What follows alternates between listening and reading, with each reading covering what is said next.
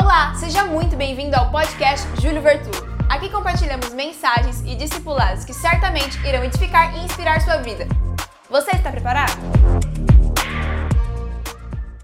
O Senhor te concede a vitória. Ele é quem olhou para você e achou graça. E pela bondade dele, ninguém poderá te resistir todos os dias da sua vida.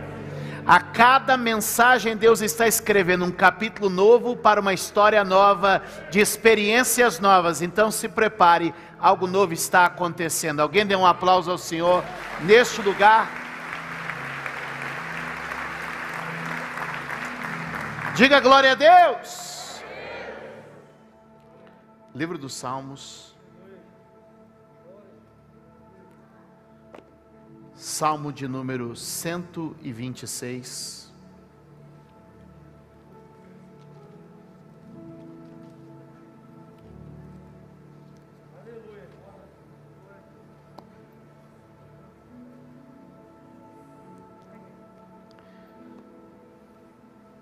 Glória a Deus.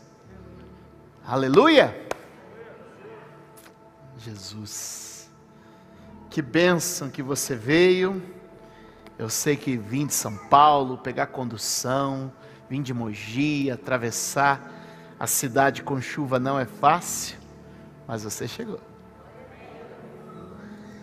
Glória a Deus.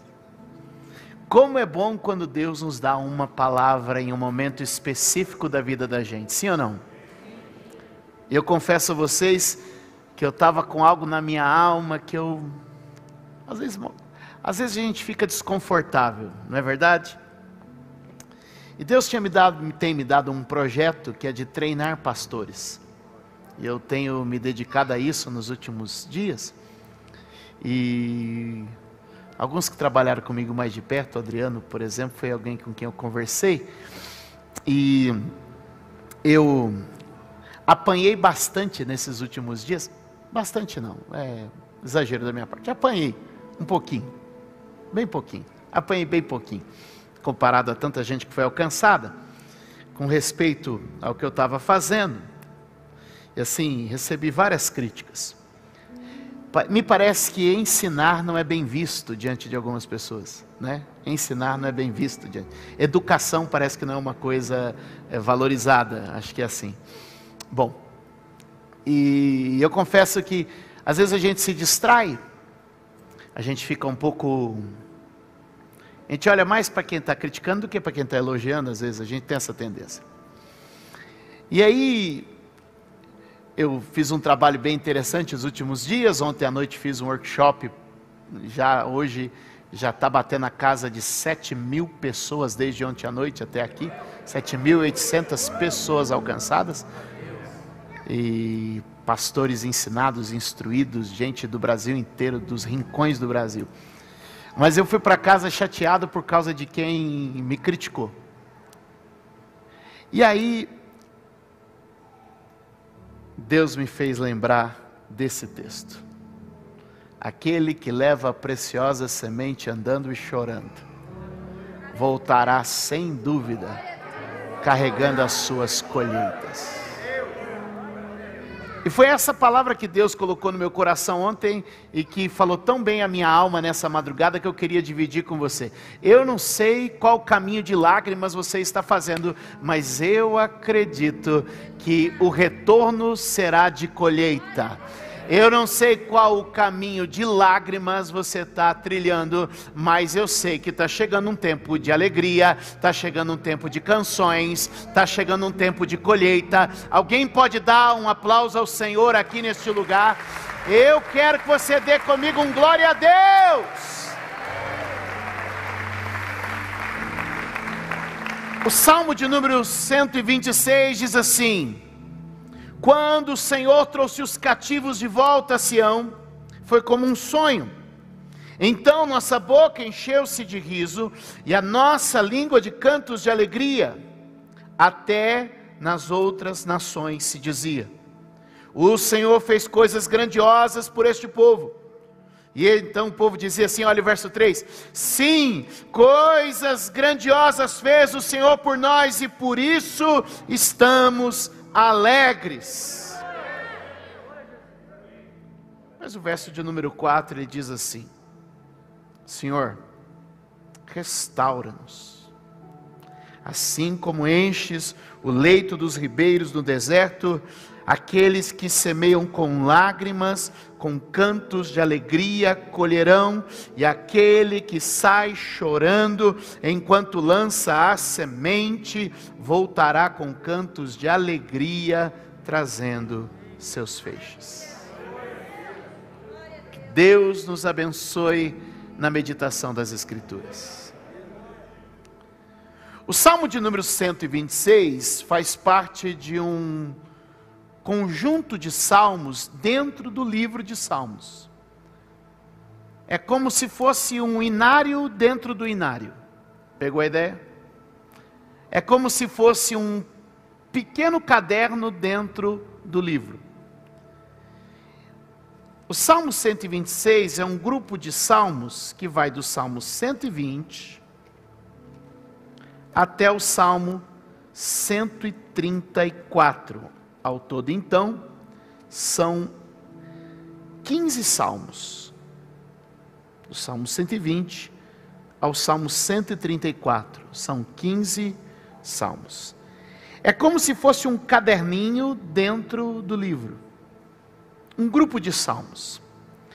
Esses salmos são chamados salmos dos degraus, ou salmos de peregrinação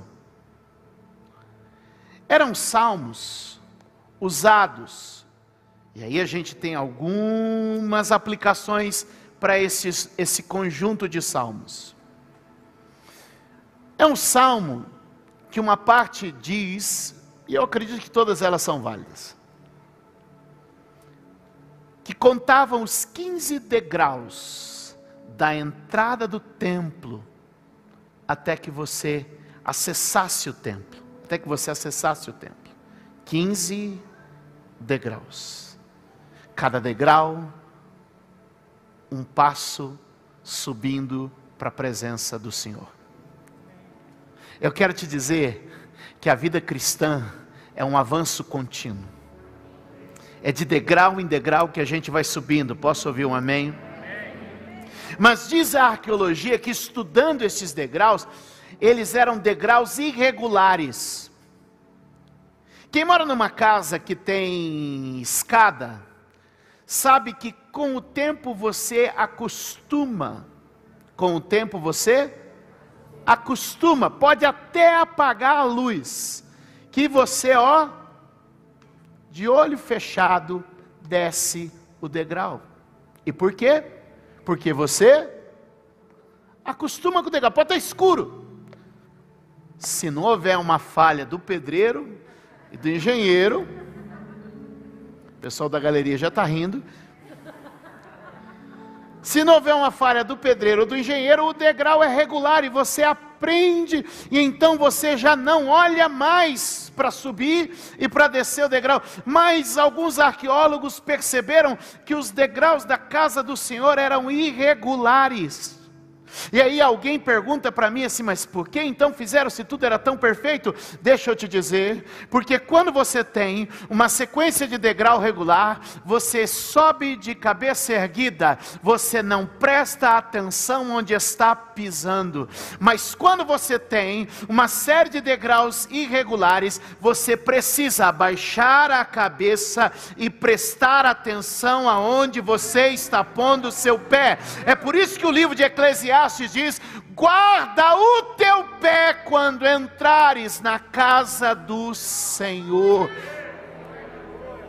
esteja atento, esteja ligado, esteja preparado. O que a Bíblia está nos dizendo é que existe um processo de entrada. Quem sabe, meu irmão, você está aqui agora e você veio para a casa do Senhor distraído, porque você já sabe o caminho, já conhece as ruas, já sabe o procedimento, já sabe da abertura, as três músicas, as boas-vindas, a oferta, a agenda da semana e a pregação do bispão. E Deus está te dizendo: ei, abre os ouvidos, eu quero começar a falar com você nos detalhes. Eu quero mostrar para você que esta não é uma noite comum.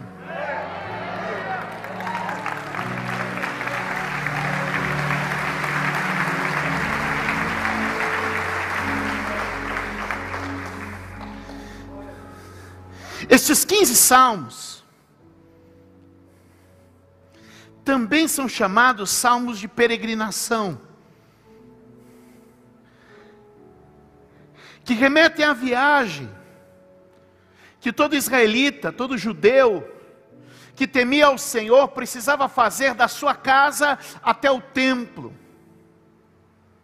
uma vez por ano, se as condições lhe permitissem ou uma vez na vida, se possível fosse. E esses salmos serviam de canções de inspiração, de canções de, de adoração, para sustentar o caminho até a casa do Senhor, e eram as canções que iam contando a história do povo, contando a história de Deus e o seu povo. Querido, vem para a casa do Senhor e não esquece a história de Deus. Porque você sabe como começava o primeiro, do primeiro salmo de, de, de peregrinação? O primeiro versículo, no Salmo 120, a primeira expressão é: Eu clamo pelo Senhor na minha angústia, e Ele me responde. A maioria de nós começou a jornada para a casa do Senhor na angústia. A maioria de nós começou a nossa jornada na casa do Senhor na angústia. Quem que veio para a casa do Senhor quando a vida estava top, maravilhosa? Pode ter um ou outro. Mas na imensa maioria de nós, como é que começou a nossa relação com Deus? Na angústia. Quando a gente começa o nosso caminho de casa até a casa, vocês sabem que eu tenho um entendimento sobre templo. Posso ouvir um amém? amém? Mas talvez tenha alguém chegando e pode se perder um pouco. Vamos lá. Repete comigo: templo não tem vida, templo tem função. Então a gente sabe que não é lugar, é o que acontece. Diga comigo, não é o lugar, é o que acontece no lugar. Diga comigo, Deus não está preso ao nosso endereço e ao nosso horário. Mas Deus não despreza quando e onde nos reunimos.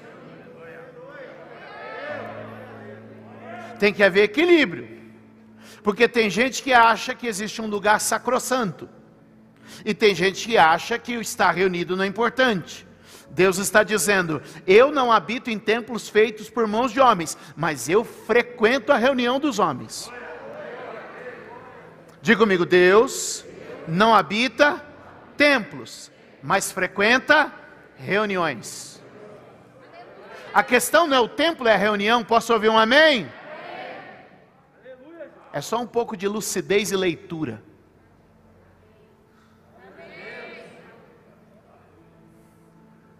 Mas é bom que toda vez que a gente sai de casa para o templo, de casa para a reunião, de casa para o culto, de casa para ser igreja, lembra que para a maioria de nós, essa jornada começou em angústia.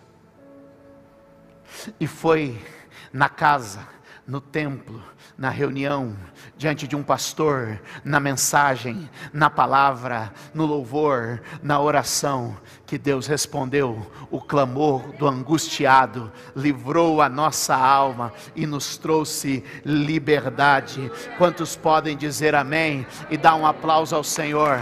Pode ter começado na angústia, mas não fica na angústia.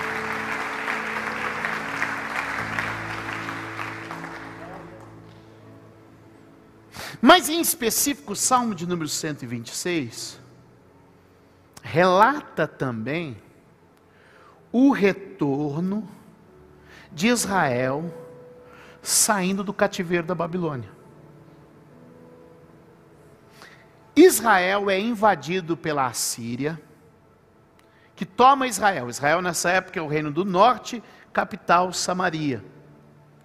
O povo se afasta de Deus, peca, está longe do Senhor, eles invadem a terra e eles são levados cativo. Mais tarde, um novo império surge nesse período, o Império Babilônico, um rei irresistível chamado Nabucodonosor, vem, invade e agora Judá cai e são levados cativos. E por 70 anos, quanto tempo? E por 70 anos o povo judeu fica cativo na Babilônia.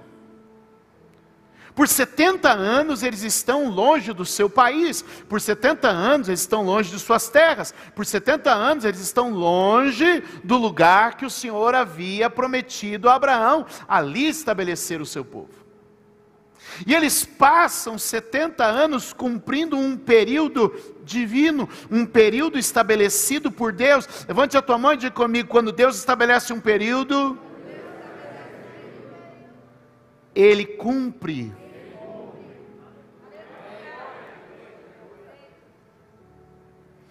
Havia uns 70 anos. Muitos começaram a dizer que logo eles sairiam dali. Mas Deus dá um recado, diga comigo, recado. O recado que Deus dá para esse povo na Babilônia está em Jeremias capítulo de número 29. E lá em Jeremias capítulo de número 29, Deus vai mandar um recado para eles dizendo o seguinte: Estabeleçam-se aí, plantem pomares. Plantar um pomar é diferente de plantar uma horta. Quem planta horta sabe que daqui a algumas semanas colhe. Quem planta pomar é porque vai levar alguns anos para colher. Plantem pomares, cultivem pomares, casem-se e deem vossas filhas em casamento. Se eu vou casar, vou ter uma filha, minha filha vai casar, ele está dizendo: ei, não é tão curto o período. Orem pela paz na cidade onde eu vos transportei. E trabalhem pela prosperidade dessa cidade. Quem está comigo? Porque na paz e na prosperidade dessa cidade, eu também vou prosperar vocês. E aí ele encerra dizendo: Pois eu bem sei os planos que tenho a respeito de vós, planos de paz e não de mal, para vos dar esperança e futuro. Ou seja, mesmo no tempo da espera, o Senhor te sustenta, mesmo no tempo da espera, o Senhor te abençoa, mesmo no tempo da espera, Deus planeja algo tremendo sobre a tua vida. Levante a tua mão, você está debaixo de um cuidado divino.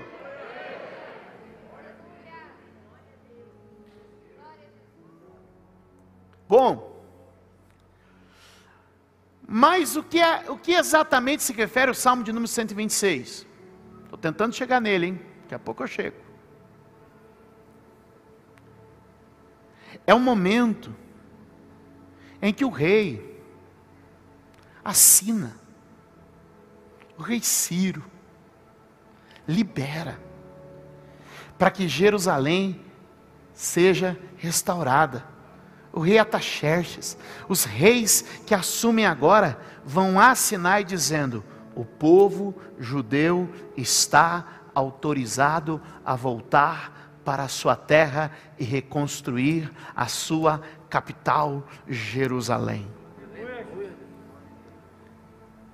O registro é que o rei estava assinando, mas irmão, quem segurava a mão do rei enquanto assinava?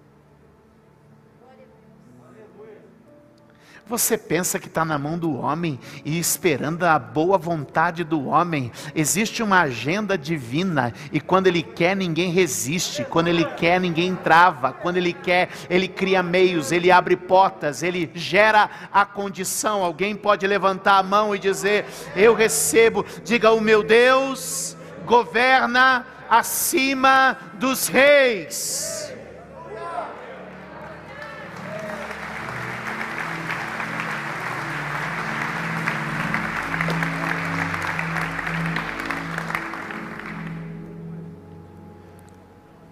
Nós estamos chegando.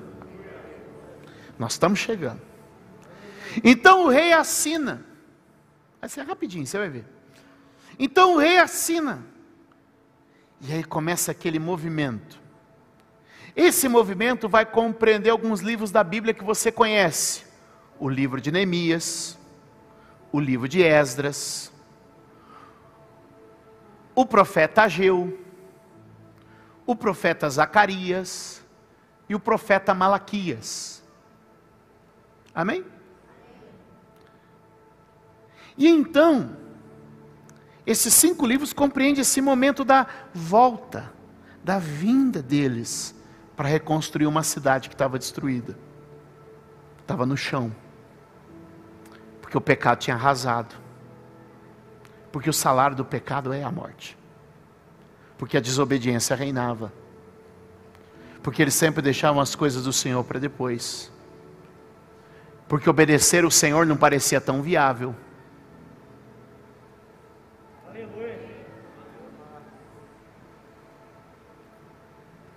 Mas aí começa.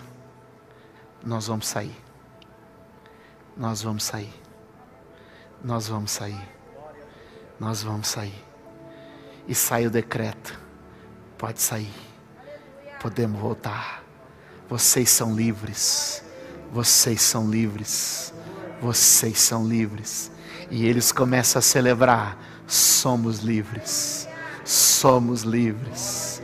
Somos livres somos livres. E aí começam entre as nações, porque não tinha só judeu vivendo na Babilônia naquele tempo, haviam vários povos que eram levados para lá, então eles viviam. Existem duas maneiras de você é, dominar um povo, uma delas era o cativeiro, e os romanos criam uma segunda maneira que depois vem a ser a colonização. O que é que as nações antigamente faziam? Eles levavam para cativeiro. Eu tiro você daqui, tiro da sua terra, tiro da sua cultura, te levo para um outro ambiente ambiente onde eu quebro os seus laços com a terra, os seus laços com a cultura, os laços com a sua fé, você fica isolado, eu te domino com mais facilidade.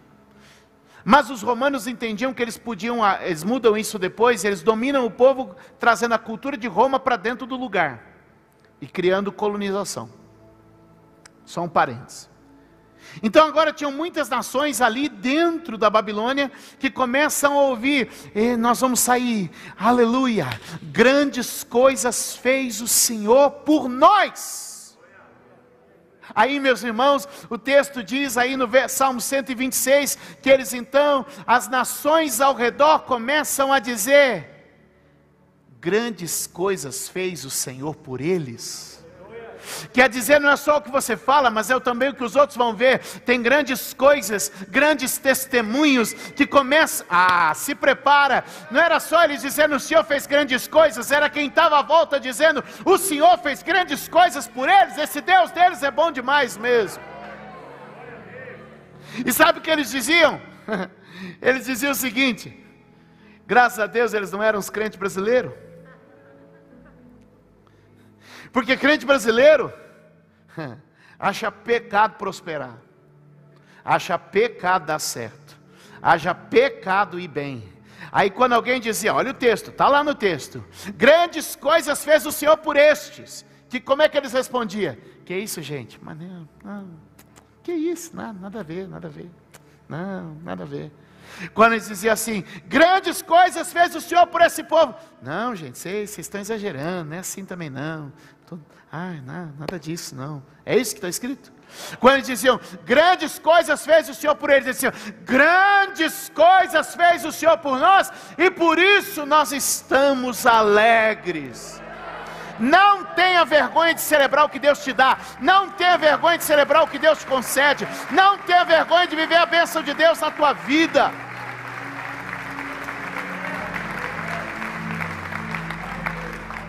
Você não fez voto de franciscano?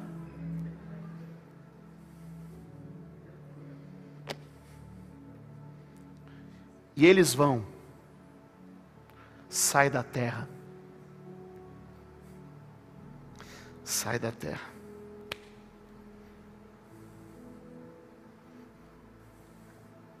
Eles vão, alegres, fazem toda a jornada dizendo: Grandes coisas fez o Senhor por nós, grandes coisas fez o Senhor, por isso estamos alegres. Na minha angústia eu clamei ao Senhor, Ele ouviu o meu clamor. E eles vão celebrando por todo o caminho, e eles chegam em Jerusalém. Jerusalém está queimada, suas portas estão destruídas, seu muro está no chão, as casas estão arruinadas. E aí, meus irmãos, a gente nota que o texto está dividido bem no meio. Verso 1, 2 e 3. Eles estão celebrando a liberdade. Eles estão celebrando a liberdade. Eu preciso que você note isso. Mas uma vez que eles chegam em Jerusalém, a vida cotidiana começa a se impor diante deles.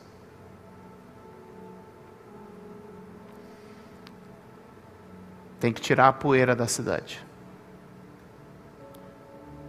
Tem que tirar os entulhos da cidade. Tem que levantar de novo o que está derrubado. Agora eles têm vizinhos que não os querem por ali. Eles precisam começar a pôr em ordem todas as coisas de novo.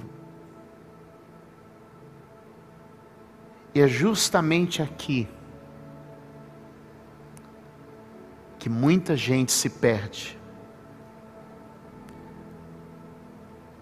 Porque se num primeiro momento Deus nos deu plena liberdade, pois onde há o Espírito de Deus, a liberdade, se o Filho vos libertar, verdadeiramente sereis livre. Se conhecer a verdade, a verdade vos libertará. Porque nós fomos tirados das trevas para o reino do Filho do seu amor.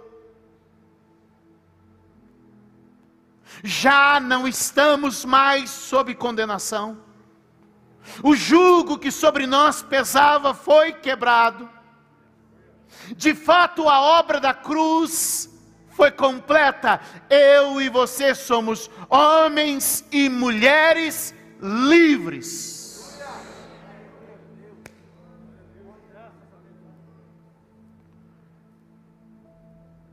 Mas existe uma fase que começa a partir daí, que é uma fase de restauração, onde a vida cotidiana se impõe. Nós celebramos a obra da cruz, nós celebramos a liberdade em Cristo, nós celebramos a salvação bendita no sangue de Jesus, mas temos o desafio de colocar a vida de pé, de remover o entulho e a sujeira e de restaurar cada coisa ao seu lugar. E me parece que nesta hora, muitos de nós começamos a ceder. Estão comigo? Muitos de nós começamos a ceder. Porque quando você lê Esdras, quando você lê Neemias, quando você lê Ageu, quando você lê Zacarias, quando você lê Malaquias, você percebe que sutilmente todas as práticas que os levaram a cair vão voltando para a vida cotidiana. Malaquias diz: vocês desprezam o altar do Senhor. Ageu diz: vocês estão ocupados com a sua casa, com a sua loja, e a casa do Senhor está sendo desprezada. Zacarias Neemias vê que os homens começam a se casar de novo com as mulheres e fazer casamentos mistos novamente, onde a cultura dos povos passa a dominar. Esdras vai perceber que dentro do templo o inimigo está roubando E então, o salmo diz: Senhor, restaura-nos. Senhor, porque se o primeiro momento eles celebram um decreto em ato único de libertação, no segundo momento do salmo, é uma oração para que tudo seja restaurado. E ele descreve a restauração. Restaura-nos assim como enches os leito, o leito dos ribeiros no deserto. O deserto do Negev, que é próximo a Judá, na região da Judéia, é uma área extremamente árida, seca, mas que é marcada como que leitos secos, leitos secos, onde você olha e não vê nada, a mais absoluta aridez, mas basta uma chuva na cabeceira das montanhas, basta uma chuva no topo, e você é surpreendido por uma torrente de água que do nada, que do nada, que do nada corre. Deixa eu liberar uma palavra para ti.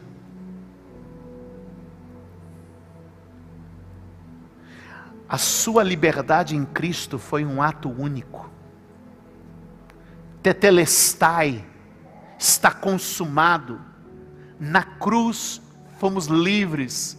Na cruz as portas se abriram, o escrito da dívida que nos amarrava e aprisionava foi rasgado. Somos homens e mulheres livres, chamados para viver uma restauração extraordinária. E embora a liberdade tenha sido feita em um ato único, a restauração é um processo.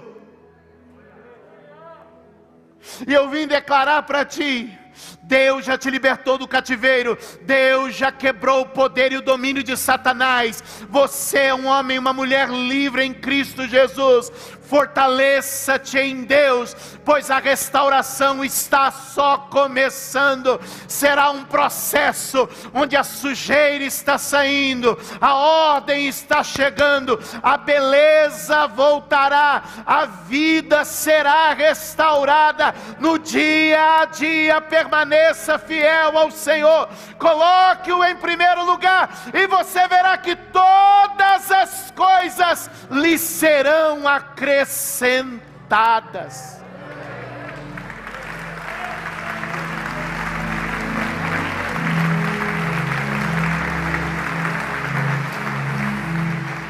Levante as tuas mãos diga: resistir à tentação de voltar às velhas práticas que produz um cativeiro.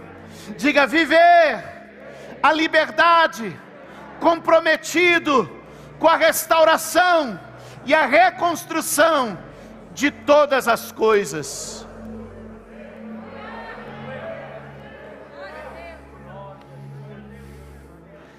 Restaura-nos, Senhor. Restaura-nos, Senhor. Como tu restauras as correntes que correm pelo deserto do Negev onde tudo é seco, mas uma chuva no alto do monte faz com que as águas comecem a correr e correr. Eu estava cruzando esse deserto alguns anos atrás. E no meio do nada, uma estrada com, como se fosse uma ponte. A, a estrada era como se fosse uma ponte. No meio do nada, no meio da areia E eu perguntei, mas o que é isso? E então, o, o, nosso guia disse assim: Você já leu o Salmo 126? Eu falei, eu conheço. Ele diz: Então, são as torrentes. Quando elas vêm, elas arrastam o ônibus. Quando elas vêm, elas pegam de surpresa. Quando elas vêm, o que está árido fica fértil, o que está seco é regado, o que era morte agora é vida. Ser fiel até a próxima chuva, ser fiel até o rio correr, ser fiel porque tem restauração sendo anunciada no alto da montanha.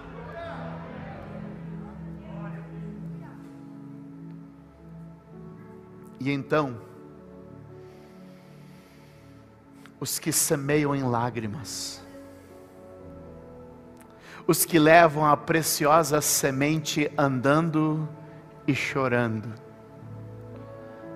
é do tipo de gente que vai lançando semente sem ver chuva, vai lançando semente sem ver nuvem, vai lançando semente sem ver água sem ver vento, vai só lançando semente. E porque você está lançando semente? Porque logo essa terra vai ser inundada, logo essa terra vai ser abençoada. Ei, porque você está levantando essa casa, porque você está arrumando essa fachada, a cidade está no chão, mas você está dizendo logo: o céu vai se abrir, as chuvas vão chegar. Ei, porque você está tirando esse entulho, porque você está restaurando essa porta, tudo foi jogado no chão, porque eu sei, porque eu sei que logo a chuva vai chegar e a restauração de todas as coisas vai acontecer. Queridos, nós estamos vivendo dois tempos da nossa vida. Um tempo já está consumado, no Kairós de Deus tudo está resolvido, no Kairós de Deus tudo já está acertado, no Kairós de Deus tudo já é perfeito, mas no nosso tempo as coisas vão se ajustando, as coisas vão se alinhando e as coisas vão se resolvendo. Você é livre para começar a restaurar a sua história, você é livre para começar a levantar os escombros, você é livre para restaurar todas as coisas. Obrigada por ouvir mais uma mensagem. Deus abençoe sua vida.